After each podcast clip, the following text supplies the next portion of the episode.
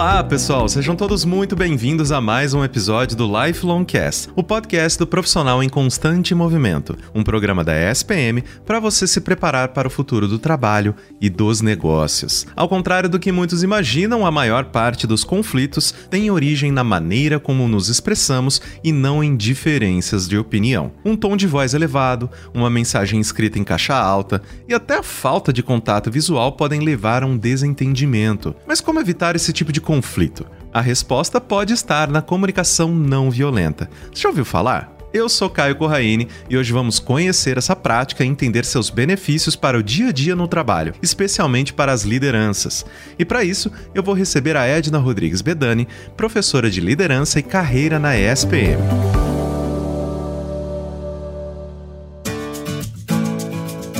Seja muito bem-vinda ao Lifelong Cast, professora. Eu que agradeço, Caio, você e toda a equipe pelo convite. É um prazer estar aqui falando de um tema tão relevante para as pessoas dentro e fora das organizações, né? Um tema muito relevante mesmo e eu tenho muito prazer em falar sobre ele. Afinal de contas, não é só na nossa carreira, né? Não é só no nosso trabalho em que a gente precisa garantir e o cultivo de boas relações interpessoais, né? E nada melhor do que uma comunicação não violenta para garantir que isso aconteça de uma maneira, né? Sem quaisquer entraves, sem qualquer tipo de atrito. E vamos começar então, professora, justamente com as definições. O que, que é comunicação não violenta e como que surgiu esse conceito? A comunicação não violenta, ela é uma comunicação, como a própria palavra diz, não agressiva. É uma forma de se comunicar se conectando com as pessoas, sem julgamento. E como que a gente faz isso? Por meio da empatia, pela vontade que a gente tem de expressar a nossa necessidade e compreender a necessidade do outro. É uma relação muito respeitosa. Ela surgiu com estudos, experiências e pesquisas do psicólogo Marshall Rosenberg. Inclusive, ele tem vários livros escritos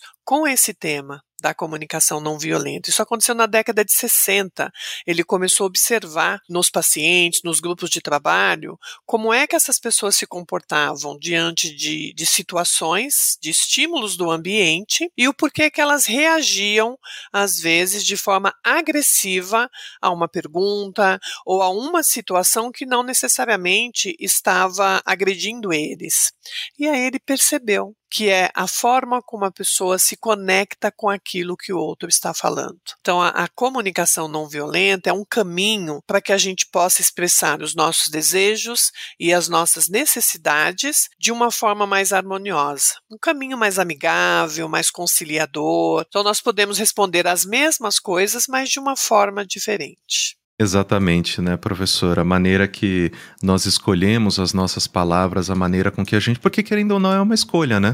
A maneira com que a gente escolhe se comunicar com os outros muda completamente a situação, né? Exatamente. Você não precisa deixar de falar o que você gostaria, você não precisa de atender às necessidades do outro, apenas compreendê-la. Então é uma prática, é um exercício, né? é uma pergunta que a gente faz: por que, que essa pessoa está falando ou reagindo desse jeito? Deixa eu entender, deixa eu me conectar com ela para que eu possa dar uma resposta também que venha ao encontro de uma comunicação mais harmoniosa. E professora, vamos então a alguns exemplos. O que seria então uma comunicação violenta no ambiente de trabalho e de que forma ela prejudica os profissionais e as empresas? O Marshall Rosenberg ele fala o seguinte: que embora nós possamos considerar que a nossa comunicação não é violenta ao falar algo, a maneira como nós falamos, o ser humano fala, muitas vezes causa mágoa, causa dor. E como que isso acontece no ambiente de trabalho? Então, por exemplo, um colega fala: "Poxa vida, você já está aqui há algum tempo e não aprendeu a fazer isso ainda?". Aí você se ofende com esta fala, né?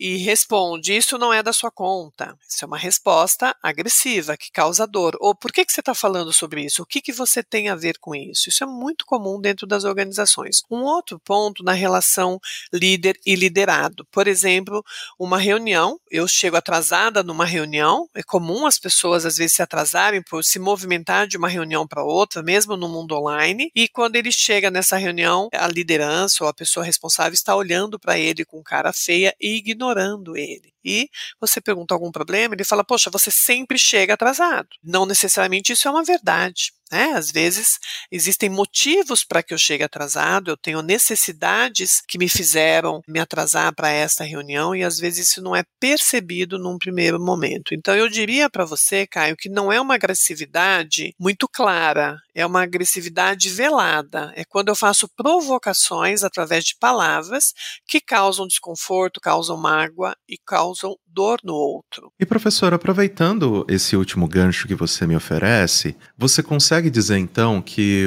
um elemento chave da comunicação não violenta é efetivamente a empatia? Porque muito, né, a gente, se, a gente coloca hoje em dia essa questão de, poxa, mano, mas peraí, se coloque no lugar do outro, pense no ponto de vista do outro, não externalize, né, como você acabou de mencionar, ah, não, poxa, tem muitas coisas que nós estamos impondo ao outro, mas na verdade está partindo da gente. Então, quais que são esses elementos-chave da comunicação não violenta, além, obviamente, da empatia, que a gente já, já discutiu aqui? Bom, a empatia, ela faz parte desse processo de comunicação. Para eu me conectar com outro, eu preciso ser empática, eu preciso compreender o porquê que o outro está reagindo ou agindo daquela forma. Então não é eu me colocar no lugar do outro, é compreender o outro, os motivos do outro, porque se eu tenho os meus motivos individuais, o outro também tem os dele. Então, quando a gente fala dos elementos chave da comunicação não violenta, o Marshall Rosenbeck ele categorizou em quatro componentes muito importantes para a gente poder praticar, exercitar e perceber se a comunicação está acontecendo de uma forma não violenta. Primeiro, observação, observar o fato em si, o que, que está acontecendo, sem julgar, não julga, observa. Segundo, qual é o sentimento que essa constatação gerou em mim? Terceiro, qual é a necessidade que está ligada a esse sentimento. E o quarto, como é que eu vou resolver isso? Eu preciso fazer um pedido para que isso não aconteça mais. Então, se a gente trouxer, por exemplo, mais prático, Caio, seria isso. Eu observo que uma pessoa chegou atrasada, pessoa da minha equipe, vamos supor que eu sou um líder, chegou atrasada numa reunião, isso me causou raiva, porque eu já tinha conversado com ela, que era uma reunião importante, que ela não poderia chegar atrasada. Qual é a necessidade que está ligada a esse sentimento? A minha necessidade de atender de forma pontual o conteúdo dessa reunião. Eu quero ser eficiente nessa reunião, eu tenho uma necessidade para isso e também tenho uma necessidade que ela atenda um pedido que eu fiz.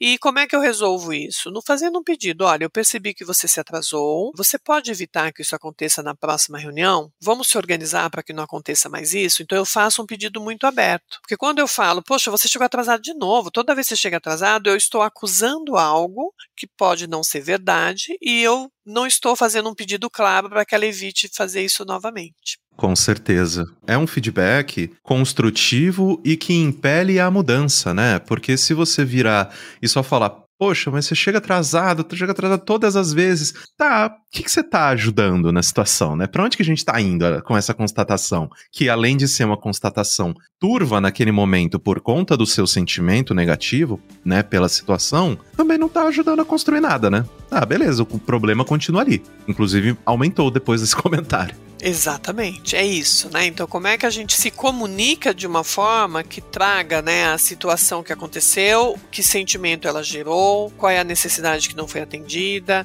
e como é que a gente combina para fazer isso de uma forma diferente. É uma comunicação empática, por isso que a empatia faz parte dessa jornada. Eu realmente me conectar com o outro e promover uma relação mais amistosa, harmoniosa e colaborativa. Fique esperto que o Lifelong Cast volta daqui a pouquinho.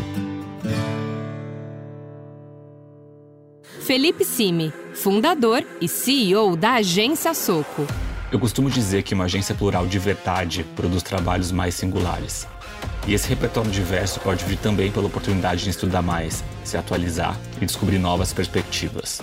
Não é à toa que minha agência é parceira dos cursos da SPM, que é uma super referência em educação e desenvolvimento de carreiras na publicidade. É a SPM, sua carreira em constante movimento.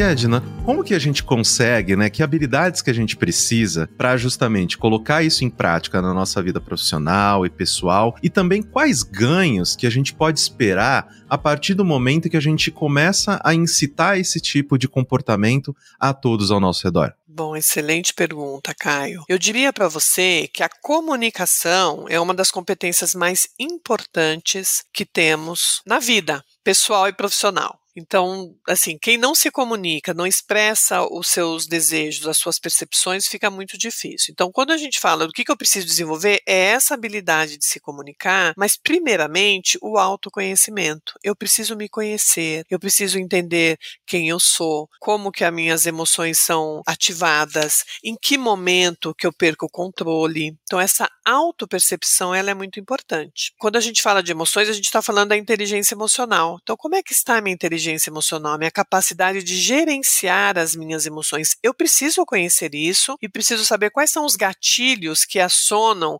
a minha impaciência ou a minha irritação. Eu também preciso, junto com a inteligência emocional, temos a autorresponsabilização, a autoconsciência, a empatia, porque eu preciso ter empatia por mim primeiro. Eu preciso me conectar comigo antes de me conectar com outro. Né? Eu costumo dar muito o exemplo do avião. Quando a gente pega um voo, né, o avião faz lá os, as orientações, se acontecer algum acidente, se tiver uma turbulência, máscaras de oxigênio cairão do teto. Coloque a máscara primeiro em você e depois nos outros. Por que isso? Porque você precisa estar bem. Como é que você vai tratar bem o outro se você não trata bem você. Então é um reflexo da forma como você se trata, da forma como você se cuida. Então são competências importantíssimas que são desencadeadas pelo autoconhecimento. Não tem como a gente existir nesse mundo sem se conhecer, sem saber o porquê das nossas emoções, como é que elas são ativadas, como é que eu posso empoderar o meu jeito de ser para que eu possa atingir os meus objetivos e, lógico, comunicá-los de uma forma clara, respeitosa, amistosa e empática. Então, você percebe que está tudo ali meio que junto. Não adianta também eu estar num estado de flow maravilhoso e não conseguir me comunicar com as pessoas, né? Eu preciso falar para as pessoas o que eu quero, o que eu penso, para que as pessoas possam me conhecer e se conectar comigo também. Professora, uma questão que me ocorre, justamente, né? Você mencionou quando você estava dizendo aí o exemplo de, poxa, uma reunião que é seguida da outra, muitas vezes pode ser até uma reunião online, mas uma acabou emperrando na outra, acabou ocupando espaço e tal. Com essas mudanças que a gente tem no nosso mercado de trabalho, principalmente né, aceleradas depois da pandemia, durante a pandemia, a gente vem também tendo uma necessidade de se comunicar muito digitalmente e de maneira assíncrona com todo mundo com quem a gente convive, trabalha junto e etc e tal. A comunicação não violenta, ela também é útil nesses casos, né? Porque, querendo ou não, a gente associa muito, né? Ah, não, beleza, peraí, deixa eu né, lidar com as pessoas, né, no ao vivo, no face a face, de um jeito. Ah, não, mas no escrito vale tudo, tá tudo certo. O que, que você diz em relação a isso? Excelente pergunta, Caio. Com certeza a comunicação não violenta ela é, é uma prática para todos os canais, né? O verbal, com certeza, ele fica muito mais claro, mais nítido, mas na escrita também. No presencial, eu sou um amor de pessoa, no, no escrito eu, eu escrevo com letra maiúscula, só de escrever algo, mesmo que generoso de letra maiúscula, já dá aquele impacto de tá chamando atenção. É, né? eu sinto que a minha avó tá brava comigo o tempo todo.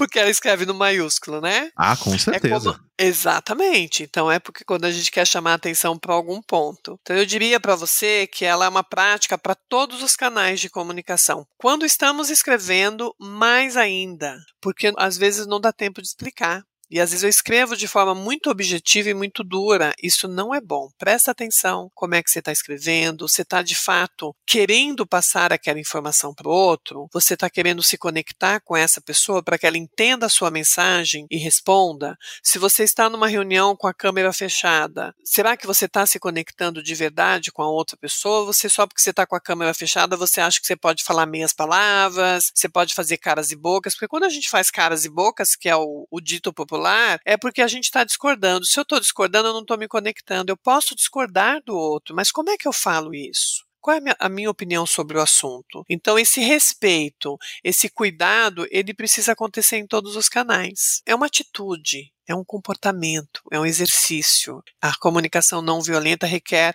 disciplina. Todos os dias eu pensar como é que eu vou me comunicar com o outro, como é que eu vou me conectar com o outro, eu estou sendo respeitoso ou não, como eu gostaria que fossem comigo. Então é uma jornada contínua de, de crescimento e de respeito mútuo. Professora, finalizando a nossa conversa, eu imagino, né, que todos esses conceitos, eles se apliquem ainda mais quando a gente está numa posição de liderança, né? Então, qual que é a importância efetiva a partir do momento em que nós estamos ali direcionando outras pessoas, que estamos trabalhando com pessoas que estão abaixo de nós e tudo mais? O quão importante é justamente a comunicação não violenta? Nossa, a comunicação não violenta, ela é importante para toda e qualquer pessoa que se comunica toda, independente de nível. Por quê? Porque, de novo, eu estou me conectando com o outro de forma respeitosa, empática, para entender o que ele está me pedindo, o que ele está falando e como é que eu vou responder isso. Toda relação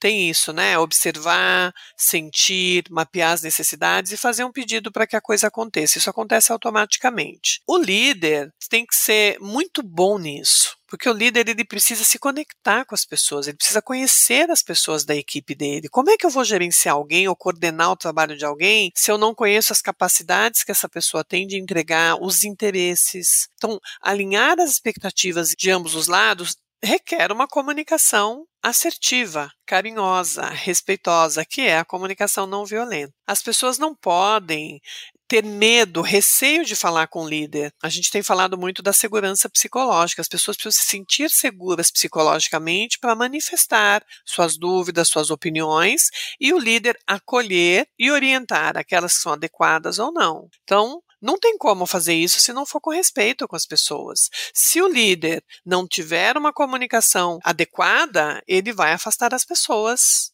das realizações, as pessoas vão ter baixo desempenho, não vão se engajar, enfim. Então é um canal fantástico de engajar e envolver pessoas naquilo que precisa ser feito. Ele quer ser influente e fazer com que as pessoas façam o que precisa ser feito, no mínimo, ele precisa adotar a comunicação não violenta como jornada para ele. É, afinal de contas também, querendo ou não, isso é uma coisa que eu já percebi bastante assim em algumas experiências profissionais que eu tive. A partir do momento em que você consegue ter um canal de comunicação saudável dentro da empresa, você evita tantos problemas, né, em relação à rotatividade, em relação a você poder ter a segurança de que as pessoas elas estão trabalhando junto contigo e não contra você. Então eu acredito que todas essas questões para todo mundo que está nos ouvindo nesse momento é muito importante importante, né? Não é porque um termo ele entrou em moda agora, que a gente está discutindo bastante sobre ele e tudo mais. Não, a gente está falando isso porque realmente é uma das coisas né, mais importantes que a gente pode ter em relação aos nossos pares, seja né, de uma maneira profissional ou na nossa vida pessoal mesmo,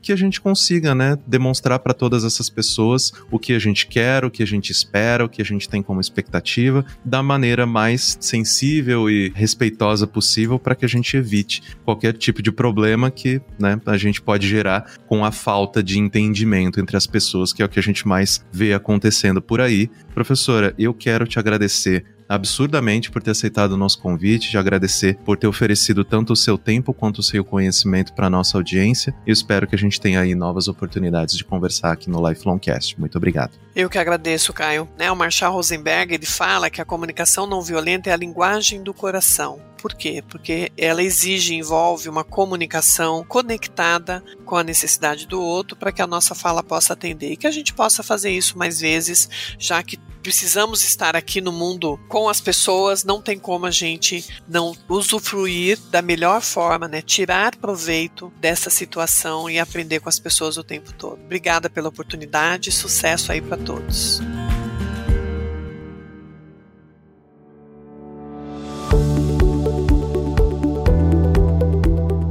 Viu só como é possível evitar conflitos desnecessários? Eu tenho certeza que depois desse episódio você estará no mínimo mais atento à maneira com que você se comunica. Eu espero que você tenha gostado do episódio de hoje. Não se esqueça de seguir o Lifelong Cast na sua plataforma de streaming favorita e avaliar o programa também. Lifelong Cast é produzido pelo núcleo de conteúdo da ESPM em parceria com a Maremoto.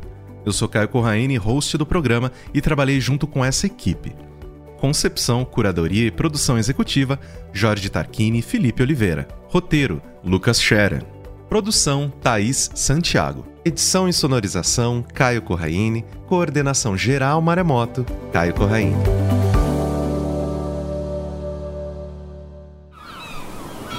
Este podcast foi editado pela Maremoto.